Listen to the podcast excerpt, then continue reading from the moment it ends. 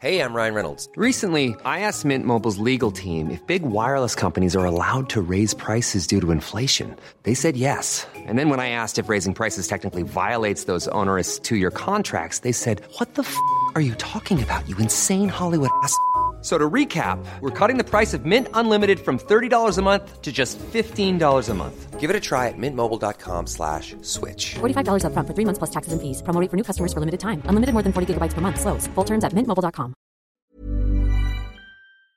Bonjour, c'est Zoé de Louis.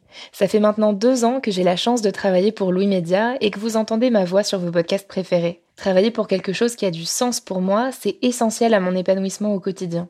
Et vous, comment se passe votre relation au travail? C'est plutôt épanouissant et enthousiasmant ou plutôt boule au ventre et des motivations Si vous êtes dans le deuxième cas et que vous comptez chaque semaine le nombre de jours qui vous séparent du week-end ou des prochaines vacances, je vous recommande plus que jamais le parcours Chance, partenaire d'émotion. Chance est une communauté d'entraide professionnelle pour aider chacun et chacune à trouver sa place dans le monde du travail. La communauté Chance a une méthode unique qui a fait ses preuves. La première étape, c'est celle du bilan de compétences. En trois mois seulement, vous allez pouvoir redéfinir vos objectifs pro et renouer avec ce qui vous anime vraiment, avec l'aide d'un coach professionnel qui vous sera dédié. La deuxième étape, c'est celle du passage à l'action. Une fois votre projet défini, toute la communauté Chance sera à vos côtés pour donner vie à votre projet. Un collectif hyper engagé, prêt à vous épauler et à vous ouvrir son réseau. Si ce message résonne en vous, je vous invite à vous rendre directement sur le site chance.co pour faire le point gratuitement avec un conseiller et changer ce qui ne va pas ou plus dans votre vie pro. Bonne écoute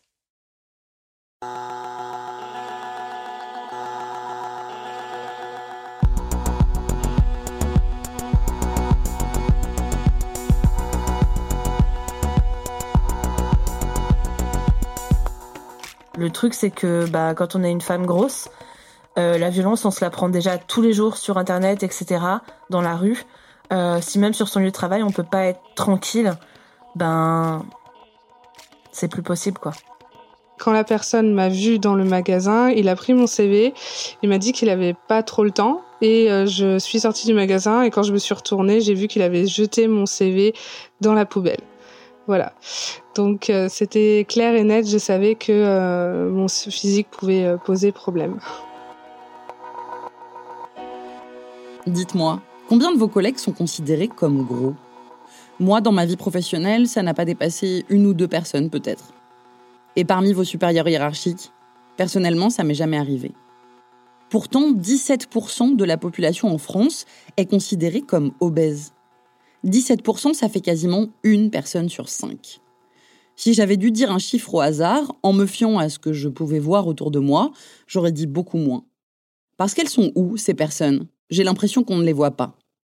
Pourquoi elles sont si invisibles dans le monde du travail? C'est la question que s'est posée Hélène Lefrançois. Dans cet épisode, on va parler de grossophobie, et si vous vous interrogez comme moi sur la définition de ce mot, ne bougez pas, elle va vous la donner.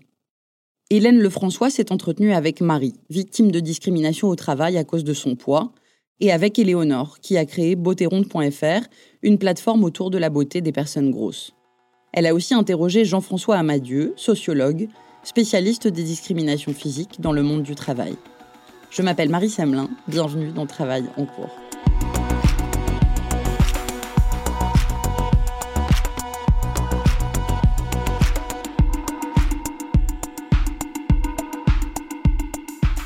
Depuis 3-4 ans, on entend pas mal parler de grossophobie.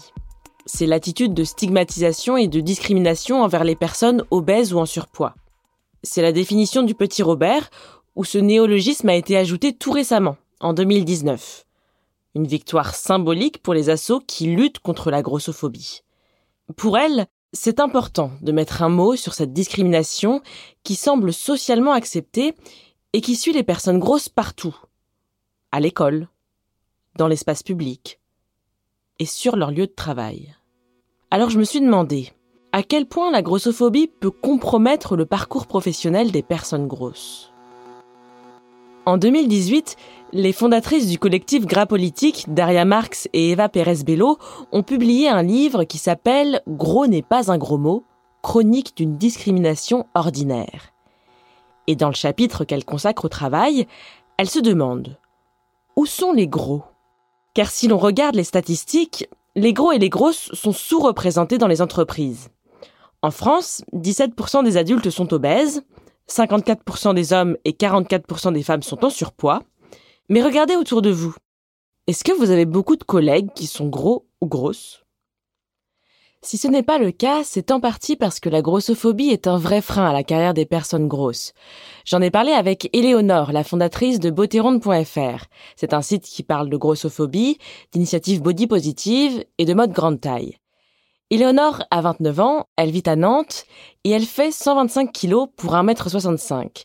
Elle est donc considérée comme obèse. Après son bac en 2009, elle fait un BTS Management des unités commerciales pour travailler dans le commerce. Au moment d'entrer sur le marché du travail, deux ans plus tard, elle est plutôt confiante.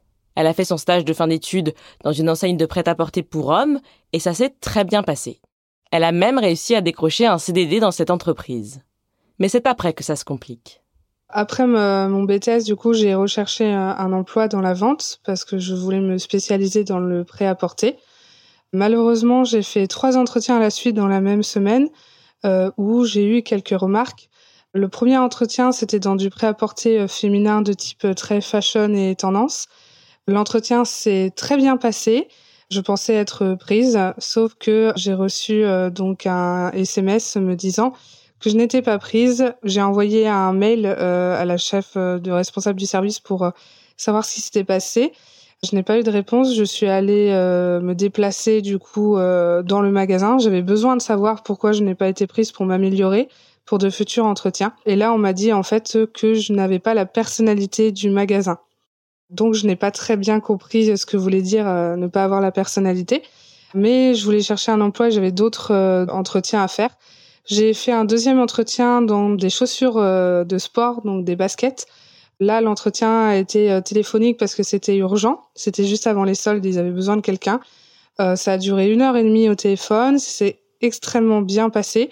Donc, on m'a demandé de me déplacer pour que je puisse signer le contrat, donc avec carte vitale, carte d'identité. Je suis venue, la personne m'a vue et m'a fait un deuxième entretien qui a duré une heure et m'a expliqué que mon physique n'irait pas du tout avec la vente euh, de produits de sport. Comme quoi une grosse ne peut pas vendre euh, des produits de sport, que les, clients ne pourraient pas s'identifier à la marque. C'était clair et net. Donc quand je suis sortie de cet entretien, j'étais extrêmement euh, déçue et je ne savais pas trop quoi faire. Par la suite, j'ai eu un troisième entretien la même semaine. Alors là, c'était dans du prêt-à-porter pour hommes de costume, là où j'avais euh, déjà euh, plus de huit semaines d'expérience sur tout ce qui était préparation de retouches. Donc j'étais plutôt confiante. Donc je suis allée avec mon CV et en fait on m'a fait attendre une heure et demie avant de pouvoir rencontrer la personne. Et quand la personne m'a vue dans le magasin, il a pris mon CV, il m'a dit qu'il avait pas trop le temps et euh, je suis sortie du magasin et quand je me suis retournée, j'ai vu qu'il avait jeté mon CV dans la poubelle. Voilà. Donc euh, c'était clair et net, je savais que euh, mon physique pouvait poser problème. Et pourtant, l'apparence physique fait partie des motifs de discrimination inscrits dans le Code du travail par la loi du 16 novembre 2001. Mais c'est un critère un peu flou qui englobe à la fois le style vestimentaire, les tatouages, la corpulence, il y a très peu de réclamations auprès du défenseur des droits et encore moins de contentieux juridiques. Ce critère a longtemps été négligé par les institutions. Il faut attendre 2016 pour que le défenseur des droits et l'Organisation internationale du travail s'y intéressent de près avec leur neuvième baromètre. Pour cette étude, qu'ils ont appelée le physique de l'emploi, ils ont interrogé des demandeurs d'emploi et ils se sont rendus compte que la majorité des chômeurs qui estiment avoir été discriminés à cause de leur physique sont obèses. Et surtout, ce sont majoritairement des chômeuses. Alors pour mieux comprendre quelle forme cette discrimination peut prendre, quels secteurs sont concernés et pourquoi, une fois de plus, les femmes sont les premières touchées, je suis allée interroger le sociologue du travail Jean-François Amadieu. Il est directeur de l'Observatoire des discriminations à l'Université Paris 1 et il a publié plusieurs ouvrages sur l'importance de l'apparence physique, dont La Société du paraître en 2016. Si vous voulez, la discrimination qui porte sur le physique, faut rappeler que c'est pour les demandeurs d'emploi le deuxième motif euh, qui est mentionné par les demandeurs d'emploi. Donc c'est extrêmement important. Et nous savons que, le, défenseur des droits d'ailleurs l'avait étudié, nous savons qu'au sein de l'apparence physique, euh, c'est euh, le surpoids qui évidemment et l'obésité qui est le sujet numéro un et qui concerne beaucoup de monde. Et les femmes sont effectivement plus discriminées sur ce motif alors que les hommes sont statistiquement, les hommes sont également en surpoids ou obèses, mais il y a plus de tolérance à ce sujet dans notre société.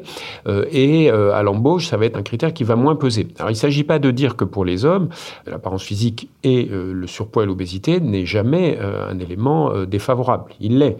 on l'a mesuré pour des postes de back-office dans des centres d'appel, par exemple, etc. Mais malgré tout, ça concerne davantage les femmes pour des raisons qui, que tout le monde euh, comprend, qui sont assez simples, euh, c'est que déjà euh, beaucoup de femmes occupent des emplois qui sont des emplois où précisément elles sont en contact avec le client et pour ceux qui les recrutent, euh, pour les employeurs, dans, plusieurs secteurs d'activité, c'est clairement le capital de séduction de ces femmes euh, qui est recherché. Et par conséquent, euh, on va s'attacher à choisir, au fond, un profil pour une hôtesse d'accueil, pour la vendeuse, la serveuse de restaurant, un profil qui, au fond, est, pour le dire rapidement, sexy. Et par conséquent, les canons habituels de la beauté, au fond du mannequin qui porterait des vêtements va être utilisé pour recruter dans ces secteurs. Mais les entreprises ne craignent pas seulement que les personnes grosses rebutent leurs clients et leurs clientes ou donnent une mauvaise image de leur marque. Certains recruteurs ont aussi des idées préconçues sur leurs capacités physiques et intellectuelles. Alors, outre les critères esthétiques, donc par exemple, l'hôtesse va devoir séduire le client ou celui qui va au salon de l'automobile, il y a aussi d'autres stéréotypes, d'autres préjugés qui vont concerner euh, les personnes en surpoids ou obèses euh, et qui sont très très dommageables. C'est quoi? C'est le fait que euh, les individus et les employeurs vont penser que quelqu'un qui est en surpoids a une personnalité faible Concrètement, euh, il est euh, euh, supposé trop manger, être responsable du fait qu'il a pris du poids, etc. Donc, les individus sont, vont être tenus pour responsables de leur surpoids, et du coup, la vision de la personnalité d'une personne en surpoids est négative. deuxièmement, il y a un autre problème important, c'est le lien que les personnes établissent entre surpoids et problèmes de santé. Or, euh, évidemment, euh, dans les entreprises, euh, il y a beaucoup d'attention à ce critère, les employeurs recherchant pas seulement des individus compétents, dynamiques, ayant une personnalité qui leur plaît, mais également des gens qui seront en bonne santé. Et là, on voit effectivement qu'il y a ce soupçon que les personnes en surpoids ou obèses vont avoir des problèmes de santé. Donc c'est un autre problème qui s'ajoute. et puis, il y a ensuite, malheureusement, des stéréotypes euh, négatifs à l'égard des personnes en surpoids, qui sont considérées comme moins intelligentes, qui sont, vont être considérées comme moins compétentes, capables de faire euh, ce qu'on leur demande. Donc, si vous voulez, état de santé, personnalité, euh, compétences, intelligence, sur toute une série de sujets, il y a une vision négative des personnes obèses, pas seulement en France, hein, c'est un problème dans, beaucoup de, de, pays, et du coup, ça va entraîner toutes ces discriminations. Pour mesurer l'ampleur des discriminations à l'embauche, depuis 2004, Jean-François Amadieu réalise avec son observatoire ce qu'on appelle des testings. Ça consiste à envoyer des CV de faux candidats aux compétences similaires et avec des photos sur le CV. On appelle testing le fait d'envoyer deux euh, candidatures euh, à un emploi. Ça peut être aussi euh, un test à l'entrée d'une boîte de nuit pour obtenir un logement ou un prêt bancaire. Là, quand il s'agit de l'emploi, on envoie deux CV et sur une des candidatures, sur un des CV, on met une information différente par rapport à l'autre CV, ce sont les, quasiment les mêmes. En l'occurrence, là, on va changer la photo euh, du candidat. Et quand on teste les effets du surpoids euh, ou de l'obésité, on va mettre euh, le visage de quelqu'un qui, manifestement, est très rond. Et on regarde ensuite celui des deux CV, celui qui avait une photo montrant une personne de poids moyen euh, par rapport à quelqu'un qui euh, est en surpoids, eh bien, on va comparer le taux de réponse positive, c'est-à-dire de convocation à un entretien d'embauche. Life is full of awesome what ifs, and some not so much, like unexpected medical costs. That's why United Healthcare provides Health Protector Guard fixed indemnity insurance plans to supplement your primary plan and help manage out of pocket costs. Learn more at uh1.com. On a fait des testings sur différents types d'emplois. il est évident que plus vous avez un poste en contact avec la clientèle, plus dans un testing on va observer une pénalité, un inconvénient à être en surpoids. C'est encore plus vrai pour des hôtesses d'accueil. On peut considérer globalement que le niveau de, discrimination moyen pour tous les types d'emplois pour les personnes en surpoids est euh, à peu près de moins 30%, euh, grosso modo. Pour fixer l'ordre de grandeur, c'est une discrimination euh, qui est à peu près équivalente ce qui est équivalente à celle qu'on va trouver sur les, origines. Euh, et euh, sur des postes euh, comme des postes de vendeurs, des postes de, de serveurs en restaurant ou des postes d'hôtesse d'accueil, là, bien entendu, le fait d'être en surpoids va entraîner une discrimination beaucoup plus forte et le taux de succès après un envoi de CV va dégringoler. et là, il sera évidemment trois fois, quatre fois, cinq fois moindre. Est-ce qu'on observe ce genre de discrimination à des postes, euh, on va dire, dans les bureaux, notamment des postes de cadre? Alors pour les emplois plus euh, qualifiés, postes de manager, de cadre, euh, ou des postes qui ne sont pas en contact avec la clientèle, effectivement, il y a un peu moins d'effet de l'apparence physique, du surpoids, mais il ne faudrait pas s'imaginer que tous les postes où il n'y a pas de contact avec la clientèle, sont des postes dans lesquels il n'y a pas une perte de chance ou une discrimination lorsqu'on est euh, en surpoids ou lorsqu'on a un physique euh, disgracieux ou qui ne plaît pas. Nous avons mesuré qu'il y a là des pénalités. Je vais prendre un exemple. J'avais fait un test en euh, région parisienne concernant l'effet du, du, surpoids et on constate par exemple que pour des assistantes de direction, il va y avoir un physique qui compte beaucoup. Nous savons aussi que pour emplois d'encadrement, les femmes vont être défavorisées. Ça reste quand même un critère qui va jouer, même paradoxalement pour des emplois plus qualifiés.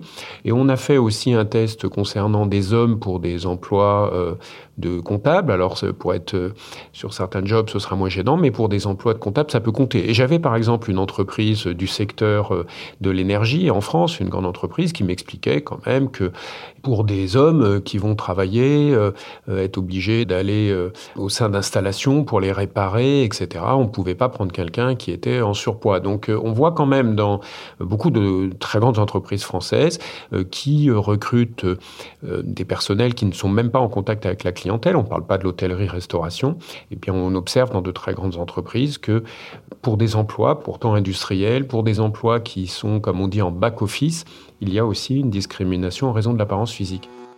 À partir du moment où Éléonore en a pris conscience, elle s'est posé beaucoup de questions sur son avenir professionnel. Alors en fait, euh, quand j'étais en BTS, on avait des stages à faire. Du coup, j'avais un stage en du prêt-à-porter pour hommes masculins. Et, euh, et en fait, euh, on m'avait fait un peu comprendre que ça pouvait être compliqué avec mon physique de pouvoir continuer dans cette voie. Et de mon propre fait, Steph, j'ai décidé de perdre du poids. Le problème, c'est que je l'ai très mal fait. J'ai en fait décidé de d'arrêter de m'alimenter, euh, ce qui, euh, au final, m'a fait perdre plus de 10 kilos en un mois. Et euh, le deuxième mois, j'ai commencé euh, à avoir des effets euh, négatifs. Ça veut dire que je m'évanouissais très bizarrement parce que je perdais aussi la notion de la vue pendant quelques secondes. Et en fait, c'est un peu, il y a une crise en fait parce que c'était vraiment des crises. En période de crise, il y en a une qui s'est passée avec mon copain et ça m'a fait réagir. Et je me suis dit que c'était pas, enfin, il était hors de question de me mettre dans cet état-là pour trouver un boulot. Donc ce que j'ai fait, euh, bah, c'est déjà j'ai appelé mes copines, mais bon, elles n'ont pas du tout le même souci que moi. Euh, ce que j'ai fait en fait, c'est que je suis allée sur internet, euh, j'ai échangé, euh, enfin j'ai vu des forums qui parlaient de ça, enfin j'en ai trouvé un. Euh, il y pas beaucoup de sites finalement qui en parlaient. Et là, j'ai pu échanger et j'ai vu que des filles qui avaient la même morphologie que moi avaient eu le même souci. Donc c'est à ce moment-là que je me suis rendu compte que le problème venait pas forcément de moi euh, et qu'il fallait que je trouve une solution, mais ça a été euh, compliqué. Euh, finalement, euh, les postes que j'ai pu trouver en vente, c'était euh, en boulangerie pour la plupart, ou en pâtisserie ou dans les trucs alimentaires, parce que là, ça ne pose pas de problème en fait d'être d'être gros, parce que finalement, on est des bons mangeurs hein, pour les gens, mais le, le, problème, c'est que c'est difficile de faire carrière dans ce domaine-là en tant que vendeuse. c'est même pas possible. Donc j'étais complètement bloquée et, euh, et je me suis un peu réfugiée sur internet et j'ai créé mon site web qui s'appelle beautéronde.fr qui est un site dédié pour les femmes rondes où on parle justement de grossophobie, que ça soit au niveau des entretiens d'embauche, mais aussi dans le milieu médical où c'est très très fort et des choses euh, positives qui se peuvent se passer. Euh, vous avez pas mal de mouvements euh, de body positif justement pour qu'on puisse prendre confiance en nous parce que ce genre de choses dans les entretiens crée des complexes aussi pour nous les femmes rondes. Grâce à ce site, Éléonore a appris à écrire pour le web, à gérer un site, à faire de la com aussi. Et surtout, elle a pu échanger avec des femmes qui, comme elle, ont longtemps subi la grossophobie au travail et dans la vie en général. J'avais toujours l'impression d'être la seule ronde euh, dans ma classe, d'être la seule ronde à faire les courses, euh, d'être la seule ronde à aller dans un magasin, parce qu'en plus on trouve jamais nos tailles. Euh, mais en fait, on se rend compte que euh, bah, par les, les, articles que je peux poster, il y a beaucoup de commentaires, il y a, y a même des idées qui me viennent de femmes rondes. Donc au final, on est nombreuses. C'est juste qu'on se monte pas à l'espace public parce qu'on a peur d'être jugé et qu'on sait qu'on va être jugé et qu'en plus de ça, ça entraîne des complexes. Donc au-delà de ça, il y a aussi le fait de chercher un bien-être et le fait de chercher du positif euh, dans un monde où euh, on n'est pas forcément accepté. Via Beauté Ronde, est-ce que euh, vous avez des témoignages de personnes qui subissent la grossophobie au, travail? Oui, j'en ai beaucoup surtout des femmes bizarrement où c'est euh, limite de l'harcèlement en fait où on leur demande de, de perdre du poids euh, où on leur fait des remarques euh, sur euh, sur leur physique sur leur façon de s'habiller où on leur dit d'arrêter de s'alimenter ou de faire du sport. Mais ou alors de on leur juge ce qu'elles vont manger le midi il y a beaucoup de choses comme ça elles ont des collègues qui regardent ce qu'elles vont manger commandent ce qu'elles vont manger c'est beaucoup de stéréotypes en fait euh, qui sont dans la tête des gens. Euh, euh elles oublient que euh, la, le fait d'être obèse n'est pas forcément que lié à la nourriture. Il y a plein d'autres choses. Il y a la prise de médicaments, il y a le stress. alors en plus, on nous met encore plus de stress en nous disant ça, donc c'est même pas vraiment pas la solution. Et il y a aussi de la génétique qui joue fortement. Et donc il y a, toutes ces choses en fait qui fait qu'on peut être ronde. Donc et je pense pas que c'est en nous disant des choses euh, qui peuvent être blessantes et insultantes qu'on va se dire ah bah tiens il faut absolument que je perde du poids. Ça fonctionne pas comme ça. Et euh, avec le recul, je me dis que c'est des gens qui n'ont pas les bonnes informations et qui savent pas en fait pourquoi on est rond au final. Au sein des entreprises, la grossophobie peut être insidieuse, parfois brutale. Il y a les remarques mais aussi les uniformes de travail qui n'existent pas en grande taille, les chaises de bureau trop petites ou trop fragiles. Et tout cela, ça peut donner aux personnes grosses l'impression qu'elles ne sont pas à leur place, que même au travail, elles doivent se justifier et se défendre.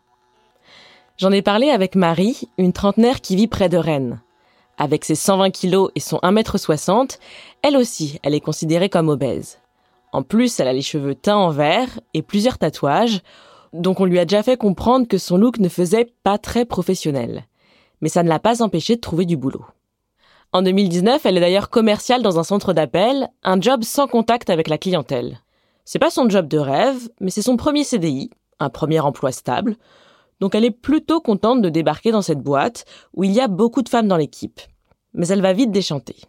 Bah alors en fait le truc c'est que euh, et c'est là où c'est drôle entre guillemets, c'est que euh, c'est vraiment euh, un gros tas de merde recouvert de paillettes.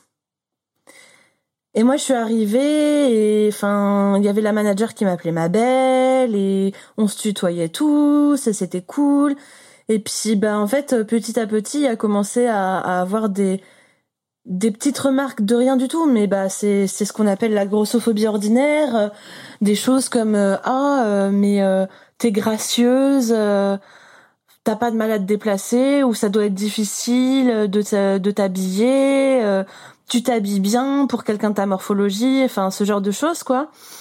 Donc euh, donc c'était c'était c'était un petit peu pénible, mais avec le temps en fait on apprend à à essayer de plus trop réagir à ce genre de choses quoi. Donc bon bah voilà j'ai Ouais, ouais, d'accord. Merci. Mais À un moment, j'ai j'ai une morphologie enfin je, je suis une femme grosse mais je vois pas pourquoi euh, ça ça m'empêcherait de de d'arriver à mouvoir entre les bureaux ou ce genre de choses enfin c'était toujours euh, des remarques soi-disant bienveillantes mais euh, je suis pas sûre en fait que la personne se rendait compte que ça ne l'était pas au final je crois que j'ai dû travailler à peu près six mois là-bas mais ouais non l'ambiance en fait l'ambiance de travail était vraiment pesante et Enfin, c'était un peu comme euh, un, un, bruit de fond euh, constant et, et, quelque chose de négatif en fait. Donc euh, c'était c'était un petit peu pénible et puis bah, j'étais déjà suivie par un psychiatre et il m'avait déjà dit commencez à regarder pour aller travailler ailleurs parce que là bon pour l'instant ça va mais potentiellement il y aura un moment où ça ira plus et une fois que ça ira plus ce sera trop tard. Et puis bah en fait ça a été trop tard vachement rapidement en fait. En fait, Marie fait une crise d'angoisse sur son lieu de travail.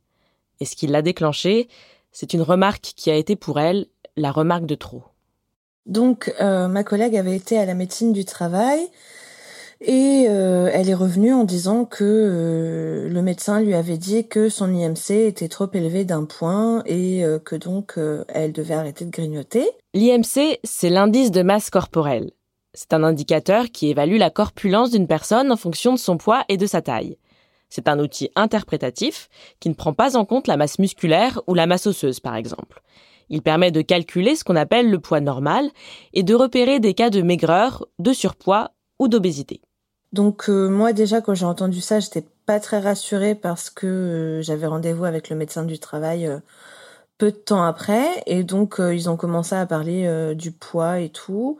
Et elle a dit qu'elle faisait 78 kilos et que si elle continuait elle allait faire plus de 100 kilos donc sachant que elle doit faire grosso modo je pense à vue d'œil 1,40 max 42 moi et mes 120 kilos déjà on se sentait pas très très bien et quelques jours plus tard euh, elle est en train de grignoter et donc la manager lui dit euh, arrête de grignoter.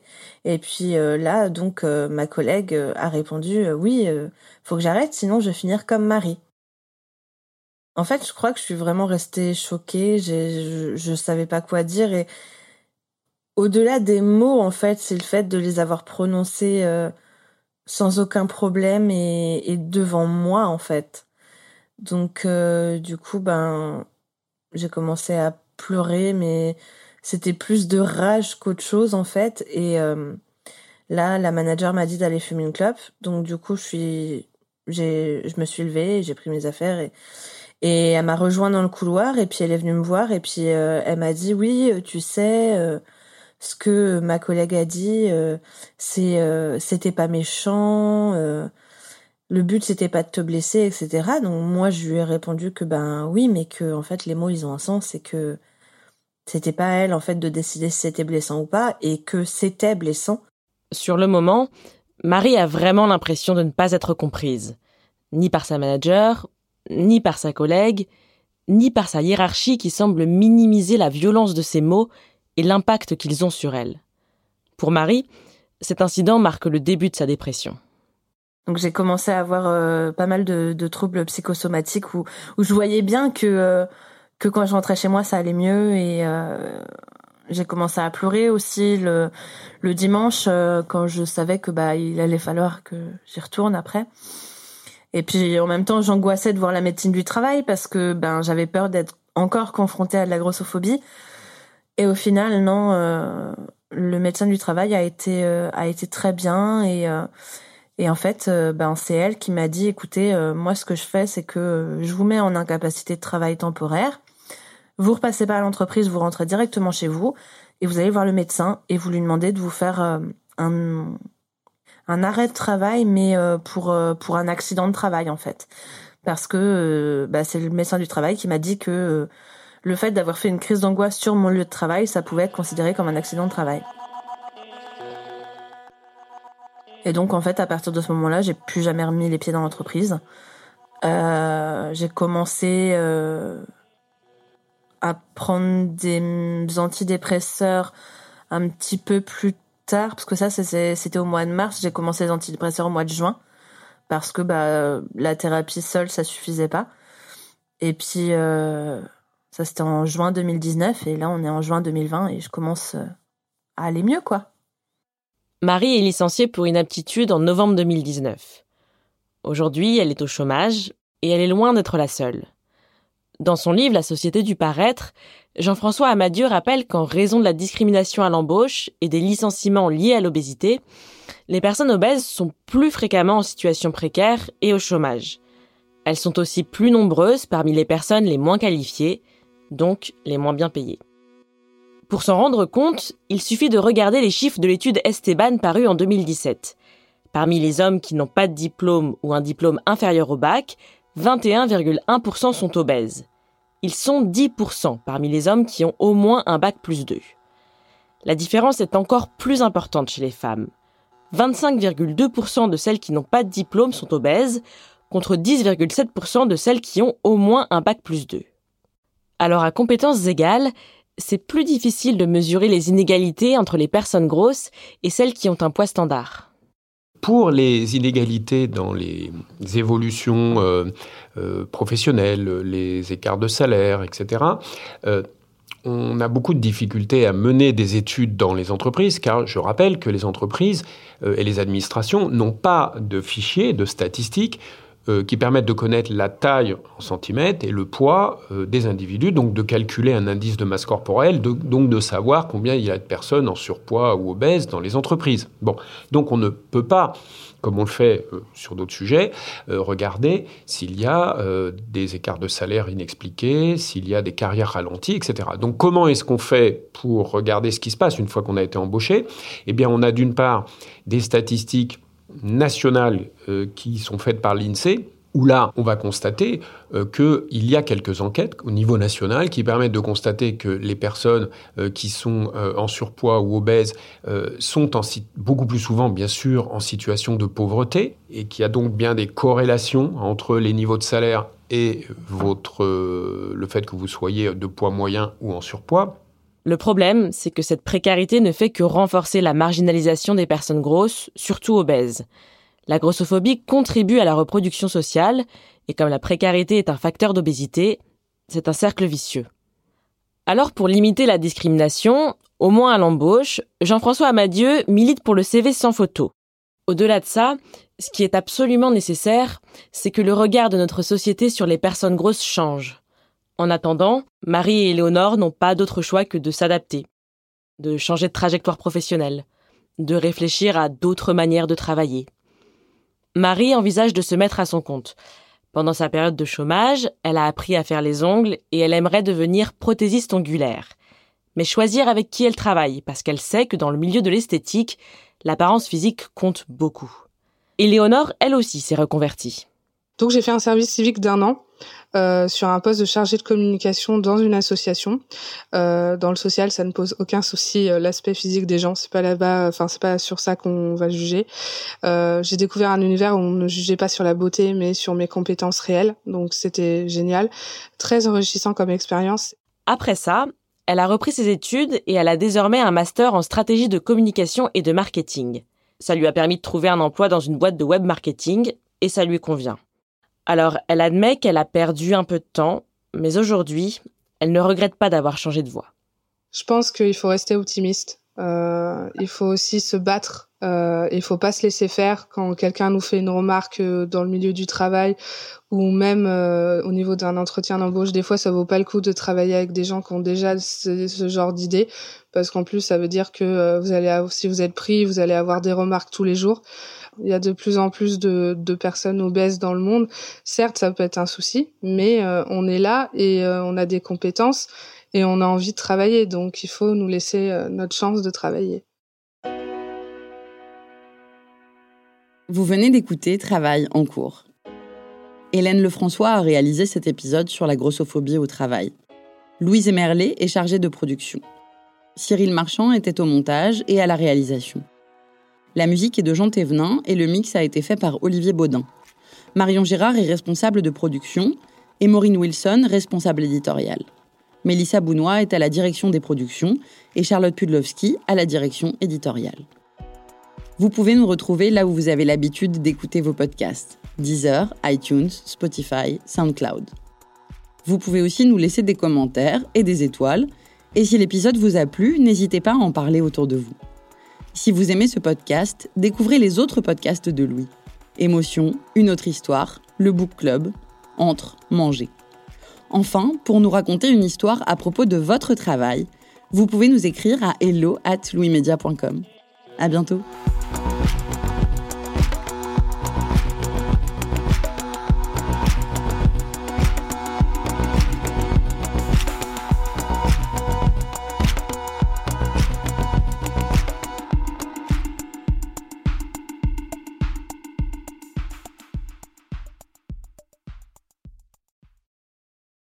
Bonjour, c'est Zoé de Louis. Dans Émotions au travail, on décrypte toutes les émotions qui vous traversent et vous bousculent parfois dans votre vie professionnelle. Aujourd'hui, j'aimerais vous parler d'un podcast super inspirant, Bienvenue dans l'ascenseur, animé par Anne-Cécile Sarfati. Dans chaque épisode, elle reçoit des personnes au profil varié, médecins, responsables commerciaux, chefs d'entreprise, qui ont su gravir l'ascenseur social. Parti de rien, il et elle partagent leur parcours, leurs rêves, leurs doutes, leurs émotions dans lesquelles vous vous reconnaîtrez sûrement, et donnent des conseils pour oser monter dans l'ascenseur social quand on n'y croit pas pour soi-même. Alors allez découvrir ces belles histoires de réussite en écoutant Bienvenue dans l'ascenseur, disponible sur toutes les plateformes. Merci à Bienvenue dans l'ascenseur pour leur soutien, et bonne écoute. When it comes to your finances, you think you've done it all. You've saved, you've researched, and you've invested all that you can.